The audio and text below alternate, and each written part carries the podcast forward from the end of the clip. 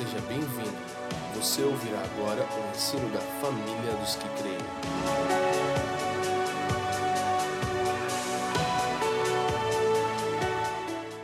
Então hoje eu preciso terminar a introdução da nossa série Céus, Igreja, Terra, ok? Nós falamos algumas semanas a respeito do Evangelho completo. O Evangelho da graça, o Evangelho do reino e o Evangelho eterno. Atos 20 e 24 fala sobre o Evangelho da graça. Lucas 4:43 fala sobre o evangelho do reino e Apocalipse 14:6 fala do evangelho eterno. Nós trabalhamos várias verdades. Você tem os podcasts, tem no nosso canal do YouTube para você é, ouvir os áudios. E nós basicamente ah, estávamos procurando trazer a mensagem completa do evangelho a fim de que desfrutemos da nossa herança. Então, o evangelho, ele é o poder de Deus para a transformação de todo aquele que crê, Paulo diz em Romanos 1:16. E se o evangelho não está nos transformando, provavelmente é porque nós não entendemos ainda o evangelho. A parte do evangelho que você entende é aquela que funciona na sua vida. Por que pessoas é, oram por cura e os enfermos são curados, e outras pessoas oram por cura e os enfermos não são curados? É porque você não entendeu a realidade da cura no Evangelho. Então, é, coisas como essa nos levaram a fazer essa série, o Evangelho completo. E agora nós entendemos que a resposta à compreensão do evangelho da graça, que fala como Deus salvou, Deus salvou pela graça mediante a fé. Do evangelho do reino que fala por que Deus salvou? Deus salvou para reposicionar o homem na sua condição original. E o evangelho eterno fala do que Deus salvou. Deus salvou todas as coisas. Deus salvou o homem e Deus está salvando toda a sua boa criação. Amém. Então, qual é a resposta ao Evangelho eterno? É o sacerdócio real de todos os santos. Diga comigo, sacerdócio real de todos os santos. Então, isso é algo que nós é, temos um grande marco desse entendimento na reforma protestante. Um dos pilares da reforma protestante não era apenas a salvação é, pela graça mediante a fé, mas era o sacerdócio de todos os santos. Lutero disse que do padre ao, ah, do padre ao sapateiro, todos eram sacerdotes. E isso trouxe uma revolução tremenda para o cristianismo. Agora, embora a reforma protestante tenha reivindicado o lugar para o sacerdócio de todos os crentes, a igreja evangélica tem falhado em ocupar esse lugar. Nós ainda percebemos, queridos, que temos uma mentalidade, e eu aqui não quero de maneira nenhuma criticar os irmãos católicos, nós temos procurado guardar a unidade do Espírito, temos visto o Senhor fazer coisas incríveis, não é isso, eu não estou falando a respeito dos irmãos, eu estou falando a respeito da instituição católica apostólica romana, não das pessoas, mas daquilo que foi estruturado. Infelizmente, nós evangélicos, não gosto dessa palavra, mas só para você entender, o protestantes, também não sei se ela é ideal, porque a gente tem o ministério da reconciliação e não do protesto. Fica difícil, né, quando você começa a ler a Bíblia. Mas nós, cristãos protestantes ou cristãos evangélicos, temos na sua maioria trocado o padre pelo pastor. Nós ainda achamos que a pessoa que é o ministro oficial, o ordenado, ele tem mais poder. Já reparou que tem gente que vem num culto, ele fica esperando terminar o culto para o pastor orar por ele. Mas do lado dele tem um sacerdote. Mas ele não, não, tem que ser o pastor. Porque o pastor, a oração do pastor é maior, é mais poderosa. Basicamente, isso é nossa alma católica, apostólica romana ainda. Então é uma coisa que a gente precisa lidar com muito cuidado, porque é, quando eu passei, quando eu comecei a ensinar isso, quero confessar aos irmãos, irmão do céu, Bruno está aqui, estou me lembrando de uma história. Quando eu comecei a descobrir a influência do espírito greco-romano no evangelho, irmão, eu surtei, literalmente surtei. E por surtar, não acho que eu estou exagerando. Eu fui em igreja que eu quebrei som, chutei cadeira, pisei na Bíblia, mandei as pessoas embora. Por quê? Veja bem, não sei por quê. é porque, não, eu como um jovem ministro, né?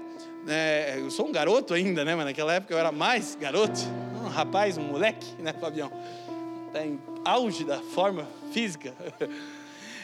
E eu, eu, eu realmente levei um choque quando eu descobri que a maior parte daquilo que eu acreditava era mais próximo ao gnosticismo e ao pensamento platônico do que o evangelho. Então eu não sabia como administrar, mas agora eu sei, graças a Deus. Vocês vão ouvir agora sem amargura, sem problema, ouvir só a palavra, né? Eu misturava toda aquela minha ira com toda essa institucionalização. Eu fui em lugares, irmãos, pregar essa palavra, a influência do espírito greco-romano. Nossa, os irmãos, o Lucas está lá. Um dia eu estava pregando, o pastor se levantou e fazia assim para mim, ó. Para, para. E aí, problema, irmão, que não pode fazer isso para mim. Porque eu não tenho medo de cara feia, irmão. Eu era da vila, entendeu? Fui independente. Comando sul e ninguém pode ir com a gente. Falei, não vou parar, pastor. E todo mundo olhou. Pastor de vocês está mandando eu parar de pregar. Fui em lugar, irmão, você duvida, estou abrindo meu coração depois dessa parte core da mensagem. Não, essa é a minha história. E era zelo. Você nunca vai ouvir falar que eu fui leviano.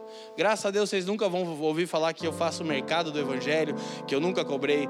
Mas por muito tempo tinha gente tinha medo de mim porque eu pensava que era na pancada que a gente ia mudar essa mentalidade. Hoje eu entendo que não é, irmão, graças a Deus. Mas na dúvida nós dá umas pancadas também, se precisar.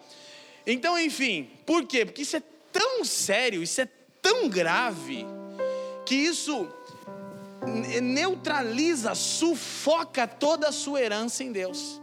Enquanto você não compreender que você foi comprado a preço de sangue para ser um sacerdote diante do Senhor, você nunca vai viver a totalidade da sua herança em Cristo Jesus. É extremamente fundamental. Agora, nós sempre queremos um Moisés, é mais fácil. É mais fácil alguém ser o mediador, porque quando Deus desceu no monte, eh, eu quero Êxodo capítulo 19. É a primeira vez que nós vamos encontrar essa proposta de Deus ao povo hebreu.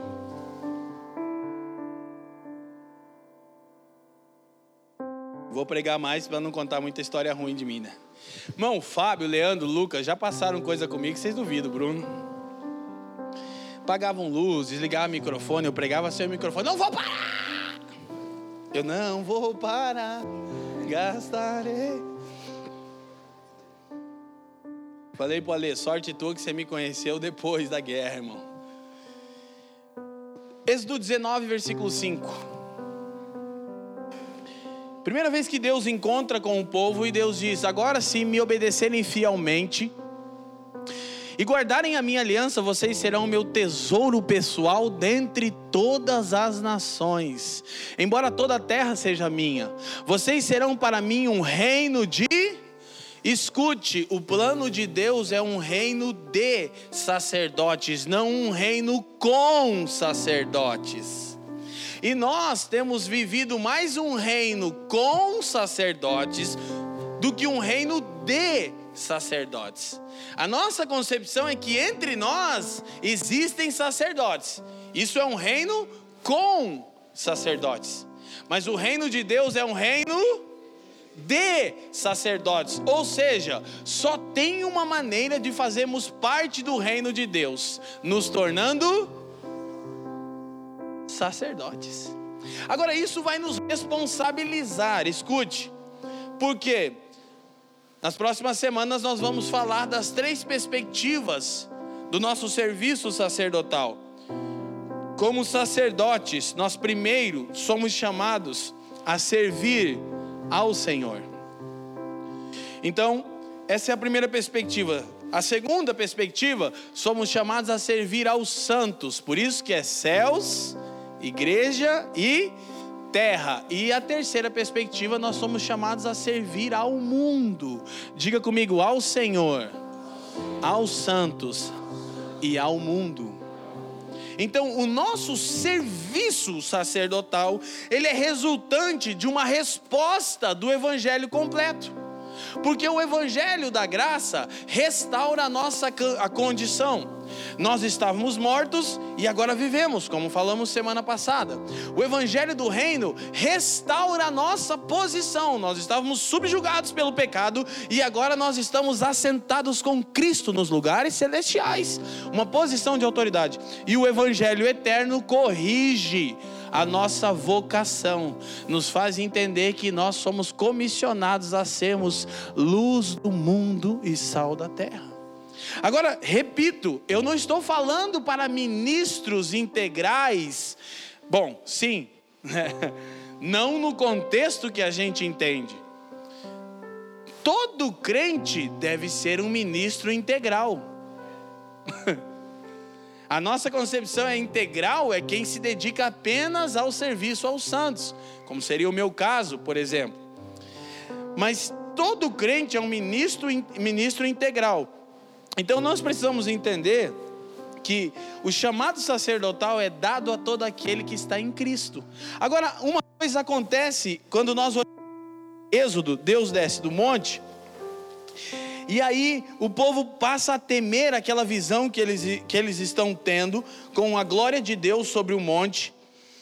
Aí as escrituras é, vão relatar nos próximos versículos ali adiante que quando Deus fala, o povo teme e o povo olha para Moisés e diz assim: Moisés, fale tu com Deus e não fale Deus conosco para que não morramos.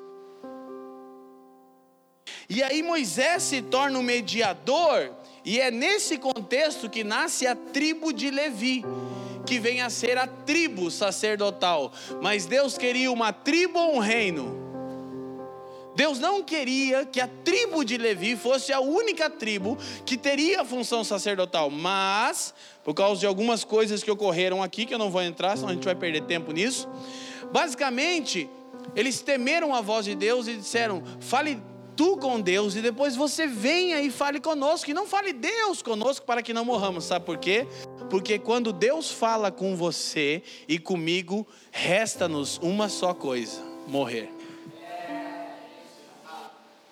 Então é exatamente por isso que eles entenderam que ouvir a voz de Deus custaria abrir mão da sua própria vida.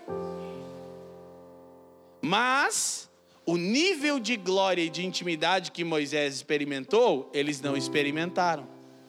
Então, nós precisamos compreender. Agora, o que você vê?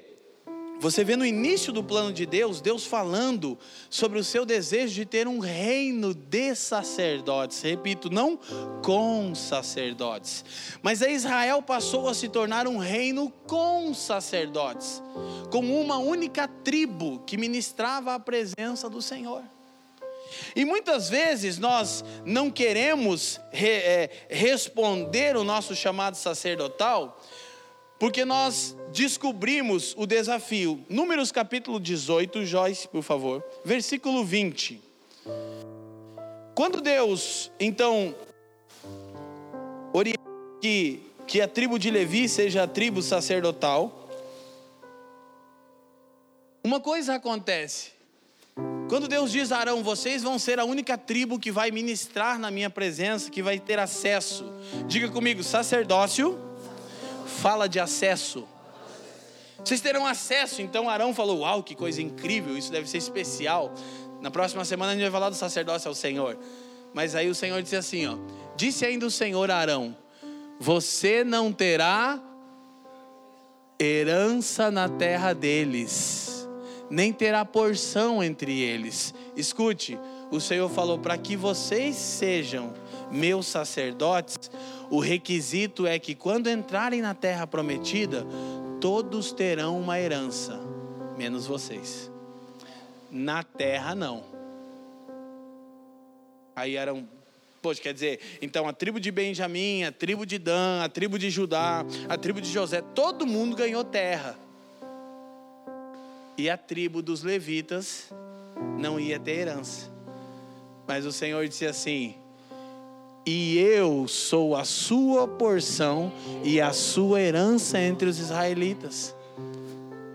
Então, para primeiro passo para que nós nos tornemos um reino de sacerdotes, compreendemos que responder à voz de Deus é igual a morrermos para nossa vontade e que nós não deveremos procurar herança nesta terra, porque nesta terra, nesta era, a nossa porção é o Senhor. A nossa herança é o Senhor. Então a história bíblica vai se desdobrar é, em muitos textos. E um dos textos que me chocava naquela época que eu estava assim muito, muito chocado, foi o texto de Jeremias capítulo 7, versículo 21. Esse texto acabou comigo, irmão, primeira vez que eu li. Eu tem coisa na Bíblia que eu fico bravo com Deus quando eu leio. Eu falo, não é justo. Olha só. Eu estou hoje trabalhando princípios. Aula passada, o nosso encontro passado, né? Aula, a gente não é aula. É que a gente está sempre ensinando, né, irmão? Porque eu quero deixar princípios sobre essa convocação sacerdotal. Aí, Jeremias, já são centenas de anos depois da lei ser estabelecida, do ofício sacerdotal começar a funcionar. Aí, o povo já começa a confiar mais naquela prática religiosa, que era apenas a sombra da realidade que Deus desejava, e começa a desviar dos caminhos do Senhor. Aí, Deus levanta o profeta Jeremias e diz: Assim diz o Senhor dos exércitos, o Deus de Israel: juntem os seus holocaustos aos outros sacrifícios e comam a carne vocês mesmos que, que Deus está dizendo? Os caras estavam há centenas de anos sacrificando ao Senhor. E aí, Jeremias, não é fácil ser profeta, irmão. Só que chegou uma, uma, uma época que os caras estavam confiando na prática religiosa. É por isso que Isaías também, Deus reclama por intermédio de Isaías e diz: Vocês me honram com os seus lábios, mas o coração de vocês está longe de mim. Então o povo está ali é, cumprindo o seu rito sacerdotal. O começo do capítulo 7, não precisa abrir não. Deus manda Jeremias fazer uma coisa. Eu dizia que eu ia fazer isso. Meu Deus, eu estava doido da cabeça. Deus fala a Jeremias: põe-te à porta da casa do Senhor e diga ao povo: não adianta vocês fazerem tudo isso. O Senhor sabe que vocês estão desviados. Eu dizia pro Bruno, Bruno, se nada der certo, eu vou ficar na porta dos templos aí em Curitiba, tentar todo mundo desviado. Graças a Deus, Jesus falou, calma que você também não está tão convertido assim também. Aí o texto continua, 22. Quando tira... Isso aqui é poderoso. Escuta uma coisa, princípio, segura essa massa aí, Rick. Todas as vezes que Deus fala com Israel, que Deus diz assim, ó, no dia em que os tirei da terra do Egito, Deus está re, remetendo a Êxodo 19 e está dizendo: o que, que eu falei lá? Tipo, Deus não falou muitas coisas ao povo de Israel. Ele disse: diligentemente, ouvides a minha voz e guardares a minha aliança, vocês serão para mim um reino de sacerdotes e um tesouro dentre todas as nações da terra. Amém? Só isso. Aí sempre que Israel desviava, a palavra dos proféticas começa no dia em que os tirei da terra do Egito. Deus está dizendo: o que que eu quero? Vocês esqueceram? Eu vou tentar relembrar vocês. Isso é muito significativo porque você começa a ter um parâmetro das escrituras e começa a entender. Ele está voltando a Êxodo 19. Quando tirei do Egito os seus antepassados? Ah, não, isso aqui não vale, irmão. Isso aqui eu fiquei muito bravo. Nada lhes falei, nem lhes ordenei quanto a holocaustos e sacrifícios. Não, mas Deus está dizendo, gente, eu não pedi isso. Você imagina os levitas ali carregando os boi. Hã? E Jeremias, profetão, barbudo, chorão, oxalá minha cabeça fosse uma caixa de água. Ele diz, e os caras, mas esse cara tá louco, mano. Quando Deus falou com o povo a primeira vez, Deus diz assim: ó, não é a respeito do que vocês têm que fazer, é sobre o que vocês precisam se tornar para mim. Sacerdócio primariamente não é uma função, é uma posição, é um acesso. E aí o texto continua: Deles, entretanto, esta ordem: obedeçam-me, e eu serei o seu Deus, e vocês serão o meu Sabe onde é que você vai ver isso nas Escrituras? Apocalipse 21, 3. Eu não, é só para você, depois a gente volta aqui. Jeremias, na altura do campeonato, Deus disse isso em Êxodo. E agora aparece em Jeremias. Apocalipse 21, final das Escrituras, irmão. O diabo já foi julgado, tudo. E eu vi uma forte voz que vinha do trono e dizia: Agora o tabernáculo de Deus está com os homens, com os quais eles viverá. Eles serão os seus povos e o próprio Deus estará com eles e será o seu. É aquilo que Deus falou aos santos profetas desde o princípio. Voltemos a Jeremias, que nada é tão ruim que não possa piorar naquele texto. Aí ele diz assim, ó, cara, isso aqui é assustador. Lembra de eu falando disso? Tinha verdade, irmão. Não tinha maturidade para administrar o que Deus tinha me dado. Eu nem sei porque que Deus me deu, mas me deu. É, porque eu não sabia administrar. Eu não tinha ninguém para dizer, ó, Deus está falando com você. Você cala sua boca e deixa Ele construir algo em você. Eu achei que eu tinha que tocar a trombeta e falar, vocês estão tudo desviados, irmão. Aí eu estava falando, aí Deus falou, mas você também não está essa, essa conversão toda aí. Mas eles não me ouviram nem me deram atenção. Olha só, antes, ele está falando de Êxodo 19 seguiram o raciocínio rebelde dos seus corações maus, andaram para trás e não para a. Sabe o que você vai ver em Êxodo? Aquilo, cara, vou usar uma expressão humana, machucou Deus. O que, que você está falando? Entristeceu o Senhor.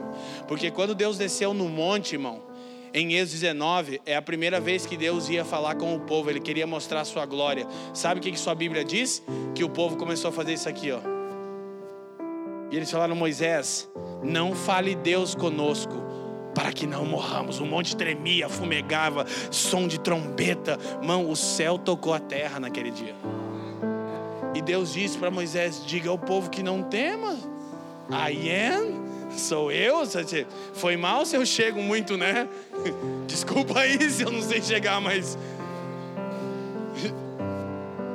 E aí, Jeremias, centenas de anos depois, diz: Naquele dia, vocês andaram para trás. Você lembra o que Deus fala para Adão quando Adão peca? Adão se esconde no arbusto, tanto já falamos isso. E Deus disse, a Bíblia diz assim: E chamou o Senhor Deus ao homem. Gênesis 3:9 disse: Onde estás? Deus disse a Adão: Vem, sai daí, cara. Porque quando Deus fala conosco, se nós não conhecemos e não entendemos o evangelho, a gente faz isso aqui, ó.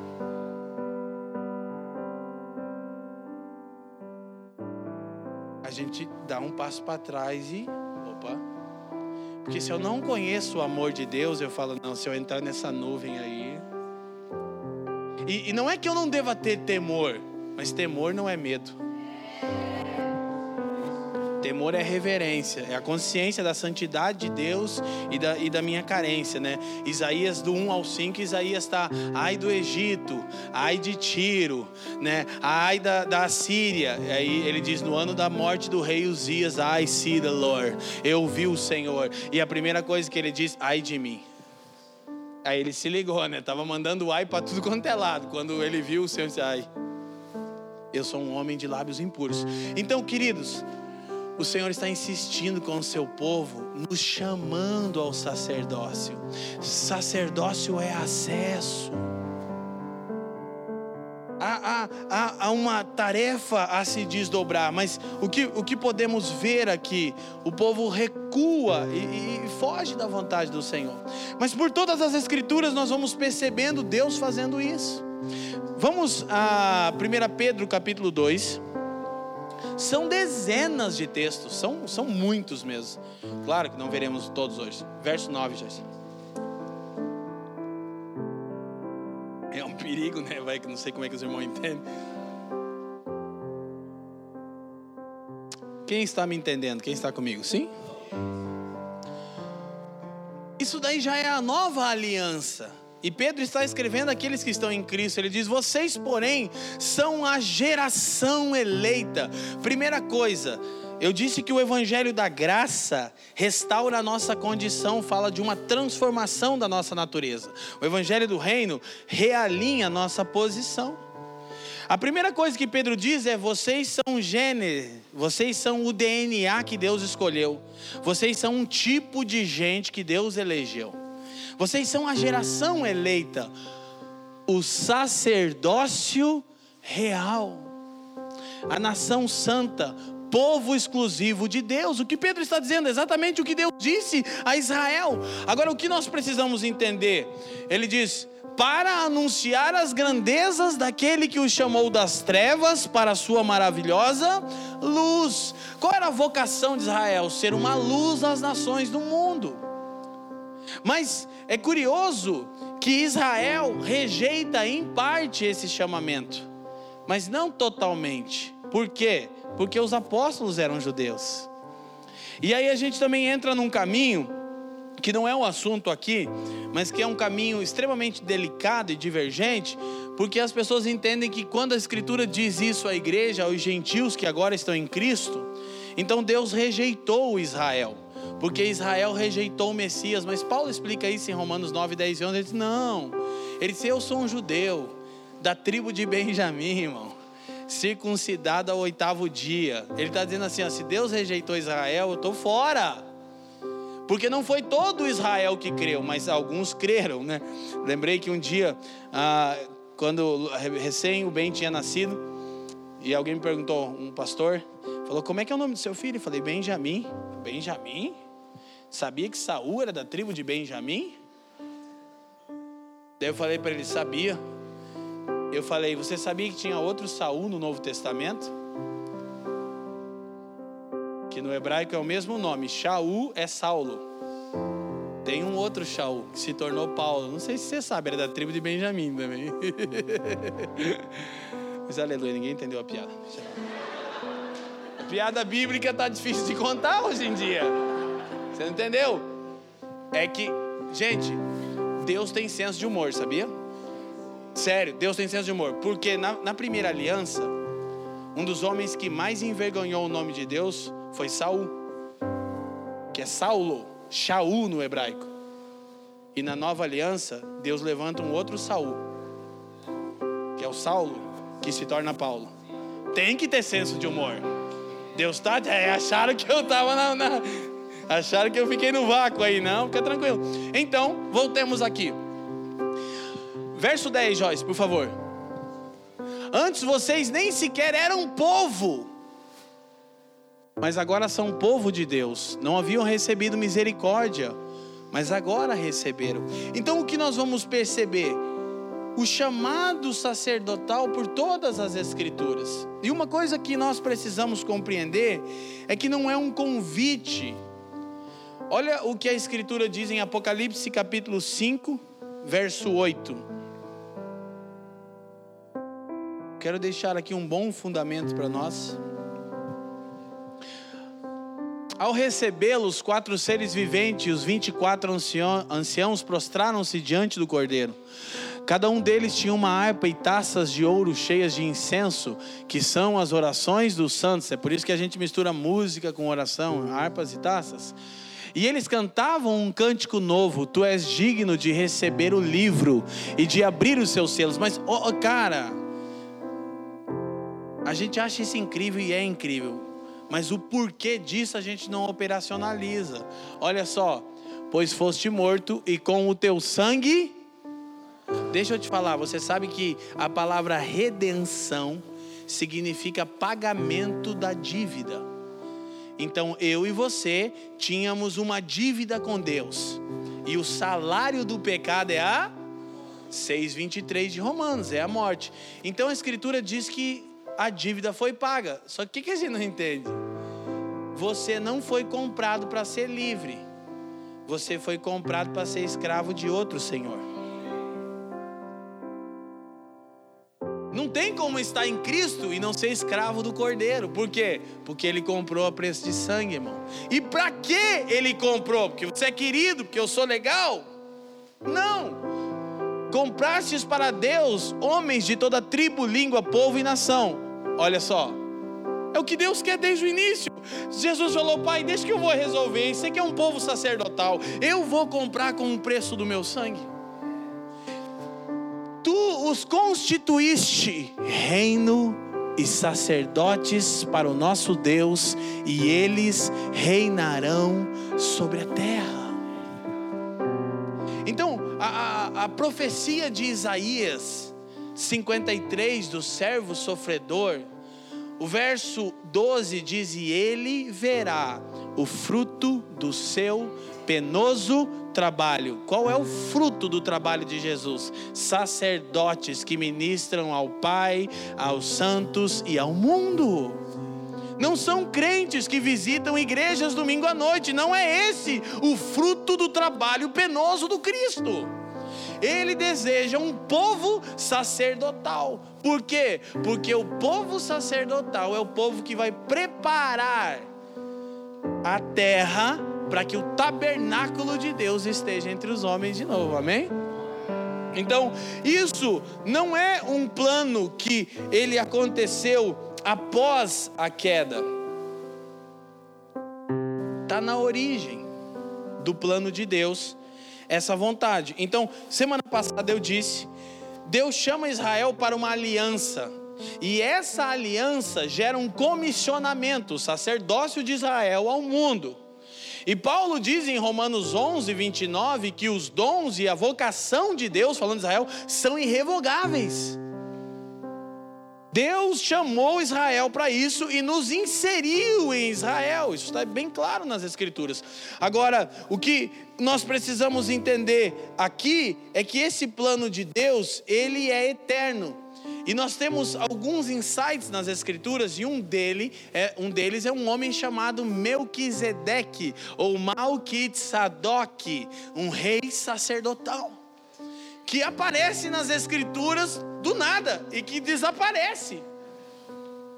E o autor de Hebreus está, Hebreus fala a respeito da, da nova aliança e do novo povo sacerdotal. Agora, Melquisedeque, ele é rei e sacerdote. Eu acredito que semana passada eu tenha falado isso. E isso fala exatamente da nossa natureza e da nossa posição. Nós precisamos ter uma mente de reis e um coração de sacerdotes. Então, mentalidade de governo e coração de servo. O segredo do poder do reino é o serviço sacerdotal. O poder que Jesus manifestava estava relacionado à sua natureza sacerdotal de ministrar ao Senhor, aos santos e ao mundo. E repito, isso é para todo aquele que está em Cristo. E nós vamos perceber que esse Melquisedeque é maior do que Abraão.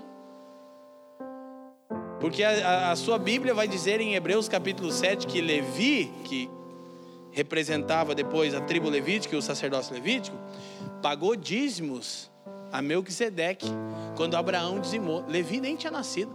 Abraão, não tinha nem Isaac, nem Jacó. Ó, Abraão, Isaac, Jacó, Levi. Mas quando Abraão encontra Melquisedeque, a sua Bíblia diz que Abraão, ele dá 10% de tudo que ele tinha ganhado na guerra para Melquisedeque.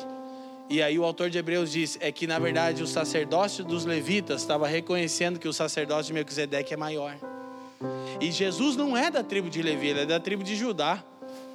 Porque Deus não estava atrás de uma tribo, estava atrás é, de um povo sacerdotal. Com certeza isso vai ser tema das nossas aulas de quinta-feira, porque o assunto é eu vou abrindo algumas janelinhas que eu percebo que alguns, opa, não entendi, é porque está bastante tempo que a gente ensina isso, então leva um pouco de tempo de organizar, mas isso por todas as escrituras nós vamos ver isso com clareza. Agora, Deus fez uma aliança com o povo, por quê?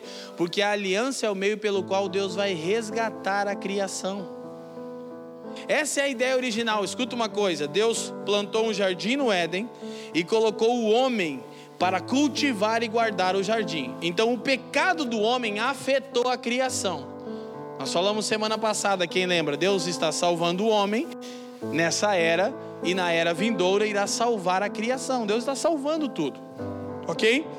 E esse é o papel sacerdotal. Por quê? Porque a imoralidade do homem afeta diretamente a criação. Gênesis 3 nos mostra isso, Romanos 8, como vimos semana passada, nos mostra isso. A desobediência do homem, gente, afeta a natureza, afeta a criação, mas a obediência do homem também afeta. É por isso que Jesus tinha poder sobre a criação, e não só Jesus. Você lembra do que, que Josué faz num dia de batalha? Josué capítulo 12, se não me falha a memória. Eles estão batalhando e Josué vê que o sol vai se pôr e disse: Se o sol se pôr, a gente vai perder a batalha, porque esse terreno a gente não conhece. Sabe o que Josué faz? Levanta a mão e diz: Sol, detente em Aijalon. Ele para o sol. Meu Deus, mano. Simplesmente porque Josué entendia o seguinte: nós somos o povo sacerdotal. E a criação se submete à ordem de Josué. E você vai ver Eliseu fazendo o machado flutuar, você vai ver por todas as escrituras essas coisas acontecendo, porque elas estão interligadas. Mas não vou muito nesse assunto, a gente já falou bastante disso. Agora, eu quero que nós possamos entender uma coisa. É, onde nós temos nas Escrituras a menção do sacerdócio do homem desde a criação?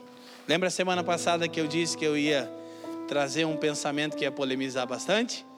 Aperta o cinto aí, irmão. Em caso de despressurização, máscaras de oxigênio cairão. Coloca a primeira sua, depois você tenta pôr no outro. Aleluia. Até a zero moço entende que no rei é primeiro você. Joyce, Ezequiel capítulo 28, versículo 11. Eu sempre quis ter uma igreja para pregar isso.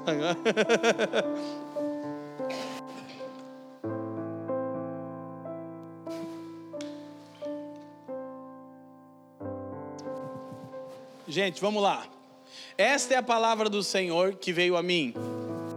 Filho do homem, erga um lamento a respeito do rei de Tiro e diga-lhe: Assim diz, essa é a NVI, né? Vamos ver se eu vou gostar dela.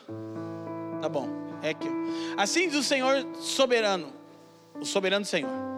Você era um modelo da perfeição, cheio de sabedoria e de perfeita beleza. A palavra é simetria. E a gente ainda vai chegar nesse negócio, Fábio. Agora, tudo eu estou achando simetria, Jesus está falando. Você estava no Éden, no jardim de Deus. Todas as pedras preciosas o enfeitavam: sárdio, topázio, diamante, berilo, ônix, jaspe, safira, carbúnculo, esmeralda. Seus engastes e guarnições eram feitas de ouro. Tudo foi preparado no dia em que você foi criado. Estavas no Éden, é, aqui tá. Tu eras querubim ungido para proteger, e te estabeleci no Monte Santo de Deus estavas, no meio das pedras afogueadas andavas. Perfeito era nos teus caminhos, desde o dia em que foste criado, até que se achou iniquidade em ti. Próximo.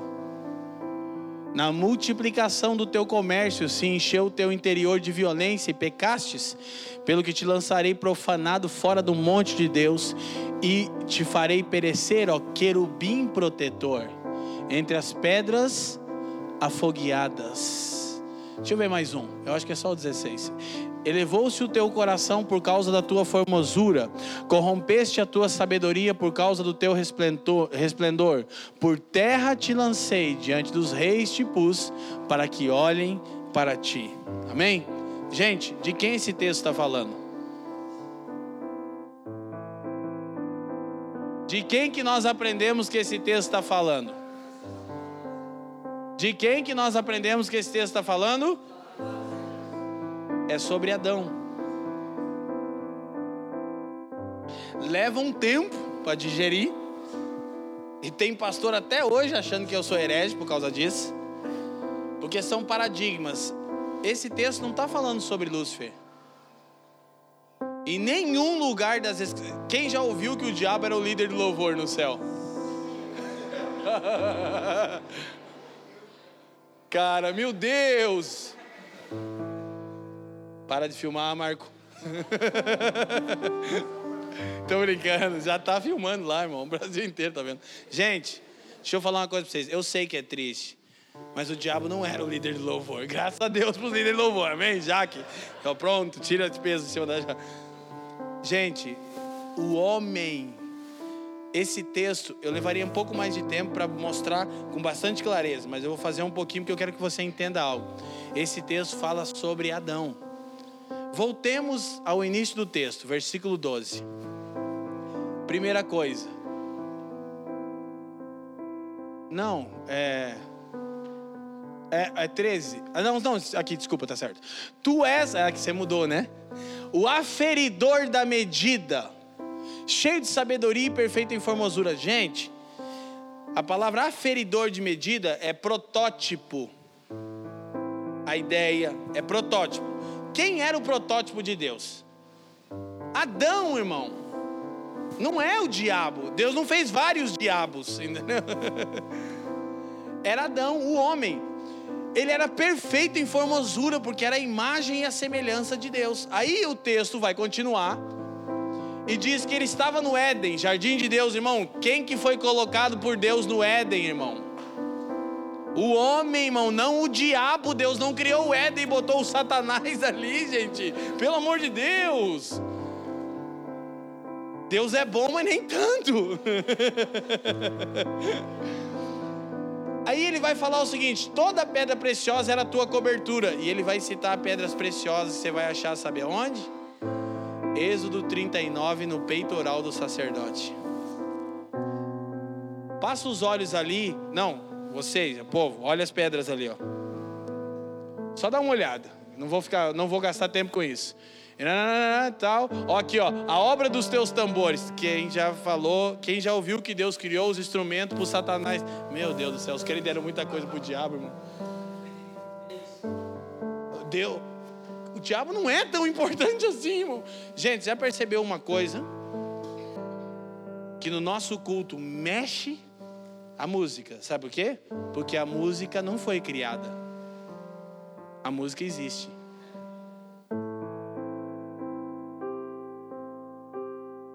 A verdade é, Jaque, põe um pouquinho mais de som. Põe mais som no, no teclado da Jaque. Põe mais um sonzinho aí. Se eu deixar a Jaque fazer isso por dois ou três minutos, você involuntariamente vai começar. Vai ou não vai? Ó, sabe por quê? Porque ela faz parte do DNA original do homem, a música. Tem uma coisa na música, irmão. Tem uma coisa, eu não estou falando apenas de alma, vocês sabem, vocês conhecem. Pastor de vocês, irmão, não sou doido da cabeça. É que a música ela tem uma influência sobre o homem. Por quê? Porque ela foi criada para o homem. É uma coisa meio misturada, não sei quem que nasceu primeiro, se foi o ovo ou se a galinha, né? Aí ele vai falar sobre isso. Agora, olha, próximo texto. Por isso que eu não gosto da NVI, ela não mostra que era, ela traduz de outro jeito. Aí tal, tal, tal, tal, e fala dos engastes, ó, pedras afogueadas andavam 15. Ah, tá. Ó, perfeito. Mas o querubim, irmão, a palavra querubim em hebraico é queruve, significa aquele que está ao lado, aquele que protege. Aí você abre Gênesis 2,15 e vai ver que Deus faz o jardim, põe o homem e diz: cuide e proteja do jardim. Tanto que quando o homem peca, quem Deus põe no lugar do homem? Um querubim, com uma espada flamejante. Deus diz: é, queruve é a palavra que pode ser traduzida para o ser angelical ou para um sentinela. Isso aqui já tem a ver com intercessão, mas não vou, tentar, não vou entrar muito nisso. Porque, basicamente, o que é intercessão? Era supervisionar para que a palavra e a vontade de Deus se cumprisse na terra como é no céu. O que, que o homem tinha que fazer? Só segurar. Opa, opa, calma, calma. Deixa a vontade de Deus ser realizada. Agora, isso, o texto vai se desdobrando. Se a gente olhar Olha só, Êxodo 39. Deixa eu escolher uns versículos aqui. Para a gente olhar direto para eles, que são muitos versículos. Êxodo 39, versículo. Vai do 1 em diante, Joyce. Êxodo 39, verso 1.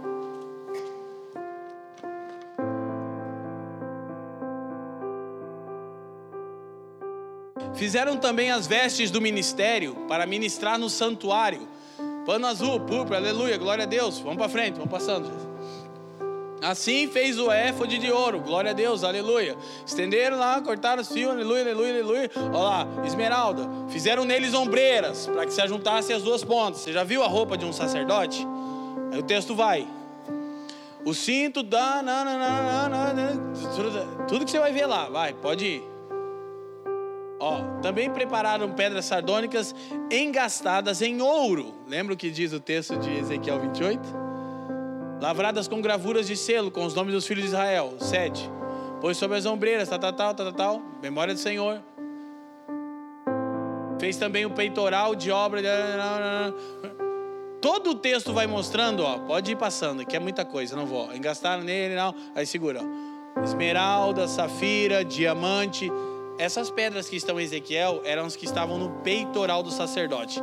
Aí todo o texto vai. Depois que termina o, o ó, os engastes de ouro, tá vendo? Exatamente o que está em Ezequiel. Está falando da veste sacerdotal que Adão tinha. E, embora eu não possa afirmar isso, para não arriscar, Sabe o que acontece? Adão não era um cara pelado no jardim. Quando ele foi encontrado nu, significa que ele não estava cumprindo a vocação dele diante do Senhor.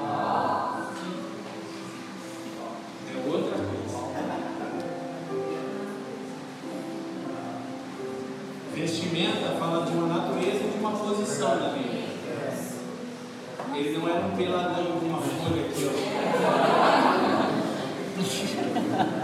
O que, que isso tudo influencia? Influencia tudo. Porque eu passo a entender que eu fui criado para ser um sacerdote. E aí, não, não é um campo teológico que eu quero debater, é a pergunta: nós estamos exercendo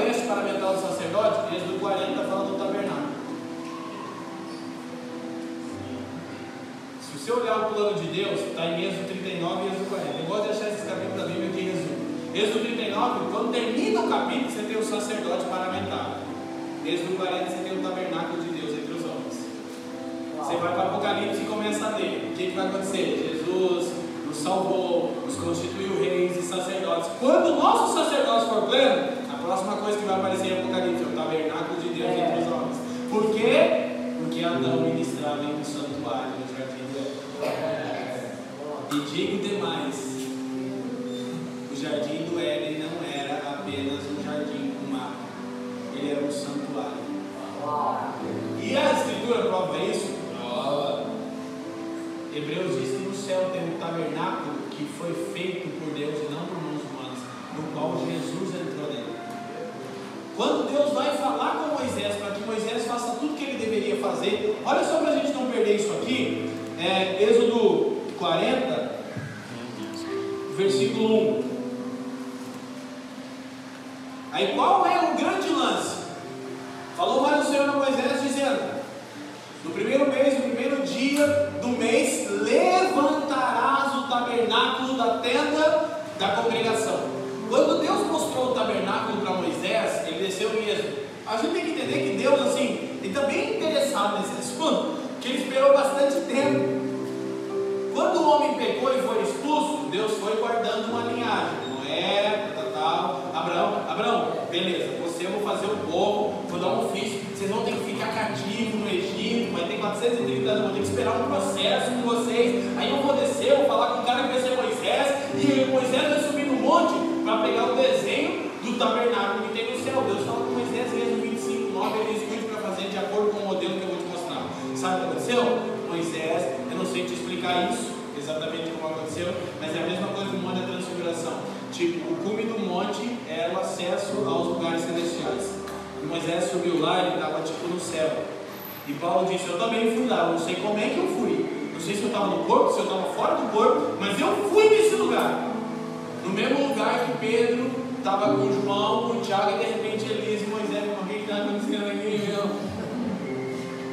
Eles viram Jesus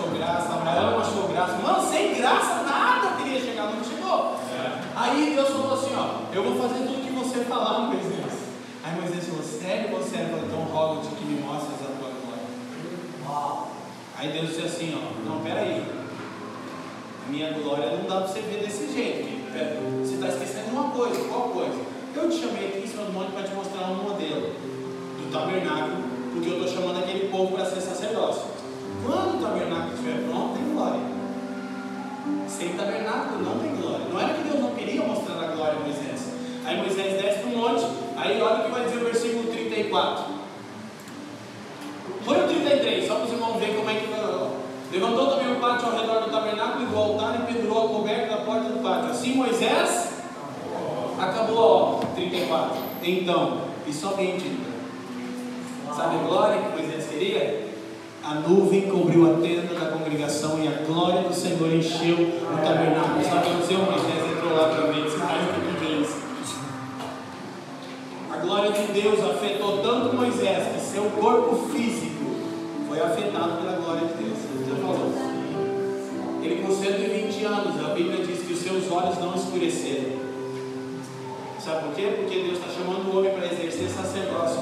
Porque quando nós nos expomos à glória de Deus, ela nos transforma.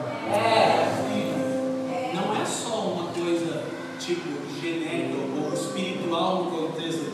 Não, ela está afetando quem nós somos, está mudando a gente. Moisés era um sanguinário, matador de aluguel. Depois a Bíblia diz que nunca teve um cara mais manso em Israel do que Moisés. E mansidão é uma das características da natureza de Jesus.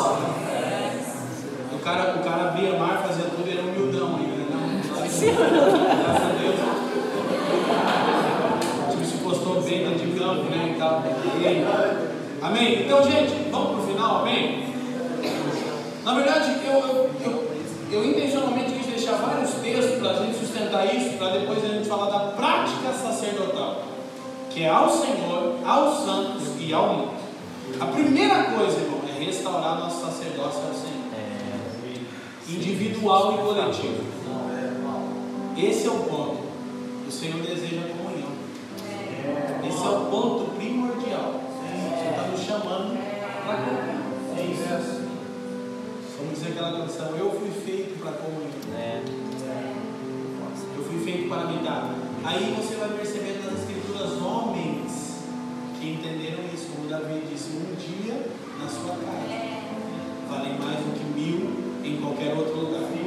Porque a Bíblia diz que um dia para o Senhor é como mil anos. E mil anos é como um dia. Davi entendeu isso. Ele falou: se eu ficar um dia na sua presença, eu ganho mil anos. É, estou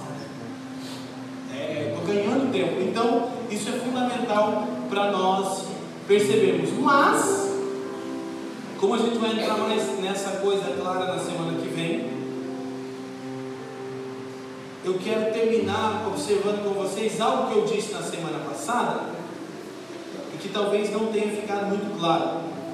Então eu quero deixar isso mais claro agora. É, 2 Coríntios capítulo 5, versículo 1 em diante. Semana passada eu disse, eu quero poder terminar com isso, a gente orar assim. Semana passada eu disse que nós ainda não somos a habitação permanente de Deus. E aí eu sei que isso aí gera umas dúvidas dos irmãos, né? Então eu vou explicar melhor agora, tá bom? Porque eu estou inclinado que a gente entenda isso. Porque sabemos que se a nossa casa terrestre, irmão, você mora onde?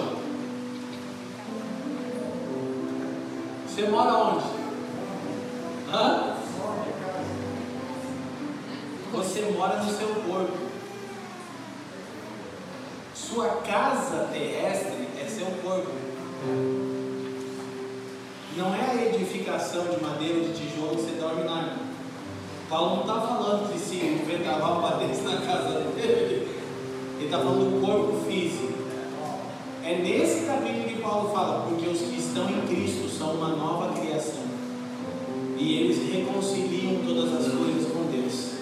Aí diz assim, porque sabemos que se a nossa casa terrestre desse tabernáculo se desfizer, temos de Deus um edifício. Olha, aí os crentes pensaram que quer dizer então que agora eu posso ser céu eu tenho até prédio. Uma casa não feita por mãos, eterna nos céus. Jesus disse assim, ó, em João 14: Eu vou preparar lugar. Porque na casa do meu pai há muitas moradas. E é aqui que a gente imagina que Deus tem uma mansão com bastante quarto, né? Cada um vai morando nele. Não, Jesus está indo preparar o corpo glorificado. Porque quando Jesus voltar, ele vai nos dar um novo corpo, igual dele. Por quê? Para que a gente seja uma habitação permanente do Espírito de Deus. Na totalidade do Espírito. Aí, olha o verso 2. E por isso também gememos, desejamos ser revestidos. Lembra de Adão no Éden? Lembra de Ezequiel 28? Ele foi achado nu. Revestidos da nossa 3. Se todavia, estando vestidos, não formos achados. Mas não é meio óbvio isso, Paulo? tipo, gente, ele está falando exatamente dessa nova veste. Ele está falando que essa vestimenta é um corpo glorificado, capaz de ser uma habitação permanente para o Espírito de Deus, porque isso ainda não é pleno em nós. A salvação é processual. Então nós vemos, se você comparar 2 Coríntios 5,3 com Apocalipse 21,3, diz: Agora sim o tabernáculo de Deus está com os homens, pois com eles habitará. Deus habita no homem, por quê? Porque eu e você somos um tabernáculo. Então, o ponto principal do sacerdócio é construir um lugar para o Senhor, mas isso é metáfora.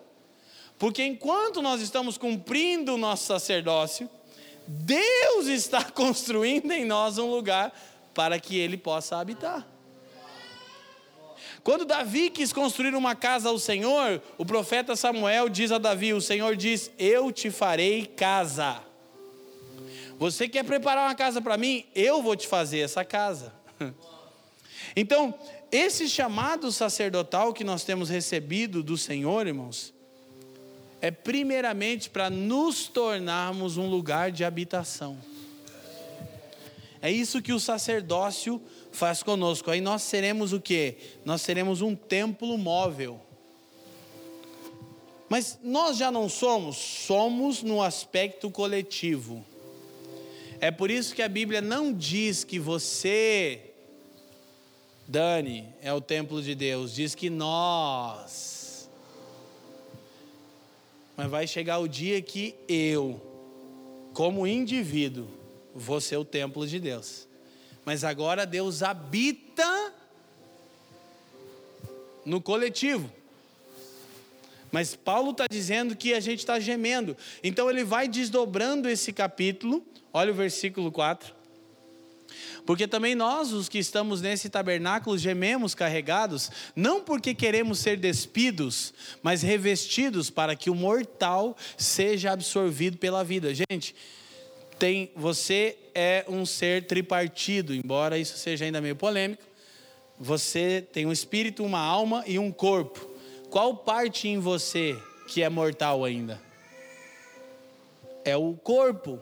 E Paulo está dizendo que enquanto nesse corpo a gente geme, para que aquilo que ainda é mortal em nós seja absorvido pela vida.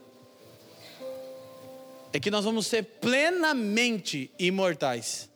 Isso tem a ver com o Espírito de Deus habitando em nós. Aí Paulo vai seguir, versículo 5. E ele ainda diz: Ora, quem para isso mesmo nos preparou foi Deus o qual nos deu também o penhor. Olha para mim, Dani, do Espírito. Penhor é entrada, Fafa. O Espírito não é pleno na gente, é uma entrada. Já financiou um carro, irmão? Aleluia. 60 vezes, 580. Festinha, né, amor? Cinco anos pagando. Ai. Aí você dá aquela entradinha que ela nem existe. Não dá entrada, é Miguel, irmão. Fica com esse dois mil para você e, e, e, leva sua esposa para jantar, porque vai ser a última vez até que você termine de pagar. Sabe o que, que Paulo fala? É que é o seguinte: Deus está operando em nós e nós vamos se tornar um novo tipo de gente. Que é essa referência a Adão, em Ezequiel 28 e no Éden. O Cristo ressuscitado. Aí ele está aí ele tá dizendo o seguinte: e o Espírito já foi dado como penhor, como entrada. Só que isso vai aumentar, aumentar, aumentar. Aí você descobre uma coisa. E eu quero terminar para que oremos aqui, nosso horário certinho.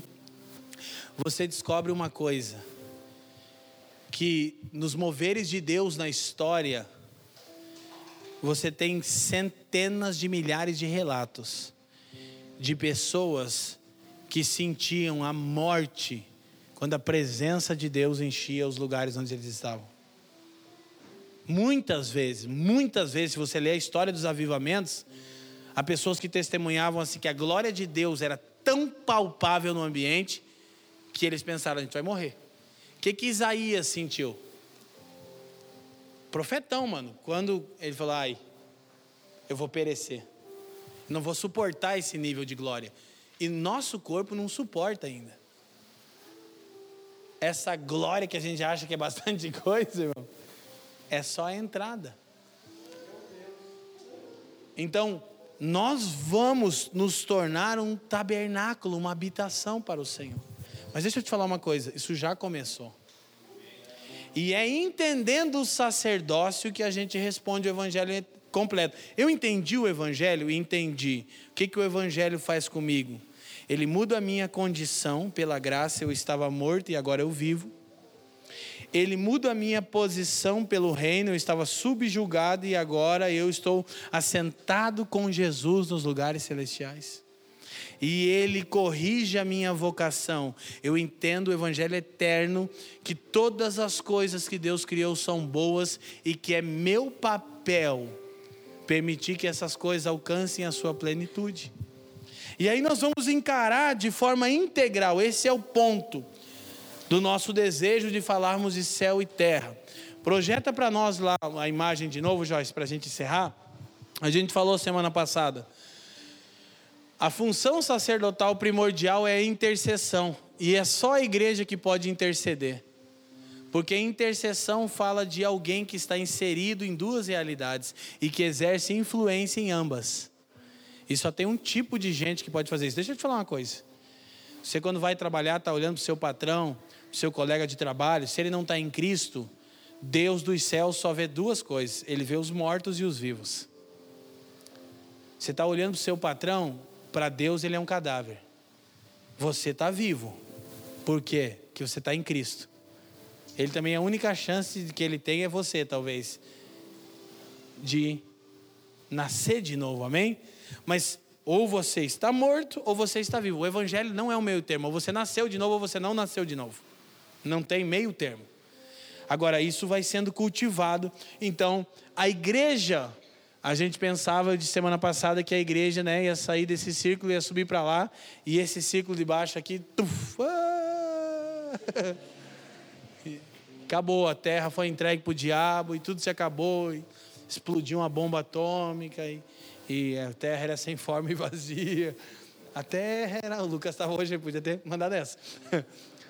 Não, na verdade é o seguinte: a igreja, o céu, vai haver uma convergência. E vão se tornar plenos. Esse é o ponto. Deixa eu terminar mostrando para vocês dois versículos. Agora de verdade, palavras escotendo. Efésios 1:10. Vamos terminar.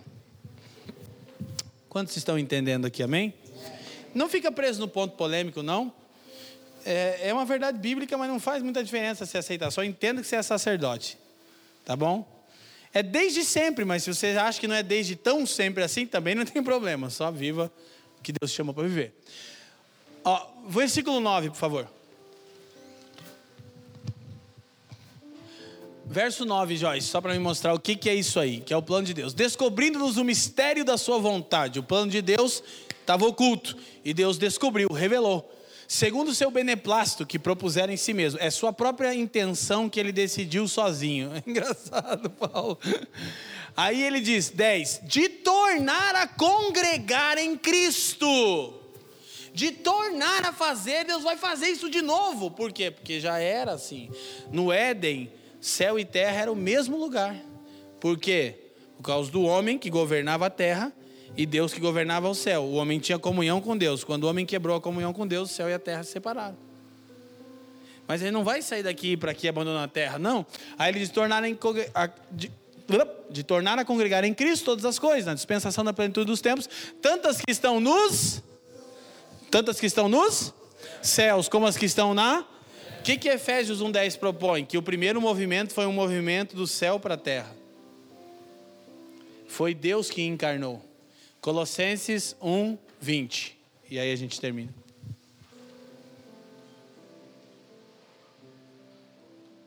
Vai dar tudo certo. E que havendo por ele feito a paz pelo sangue da sua cruz, por meio dele, ou seja, de Jesus, reconciliasse.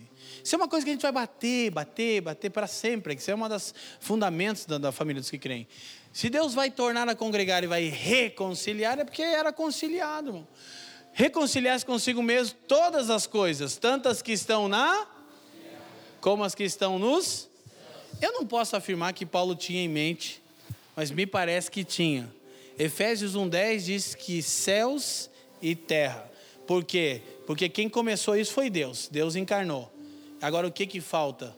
Um movimento da terra para o céu. Quem que vai levar toda a criação sujeita a Deus? A igreja todas as coisas. Então, escuta uma coisa: tudo pertence ao Senhor e nada pertence ao diabo. Todas as coisas pertencem ao Senhor. E o nosso sacerdócio se resume em devolver ao Senhor aquilo que é dele. E o que, é dele? Tudo. Como a canção, tu és digno de tudo. Amém, irmãos? Então, na semana que vem, a gente vai começar a falar do nosso sacerdócio ao Senhor. Como as Escrituras nos ensinam a termos uma vida que serve ao Senhor, que ministra o coração de Deus, que serve. Esse é o ponto primordial. Depois, como servir os irmãos, os que têm uma nova natureza já, e como a gente serve o mundo. Essa é a coisa primordial para nós aqui, amém? Feche os seus olhos. Obrigado por nos ouvir. Para mais informações, visite família dos que creem.com.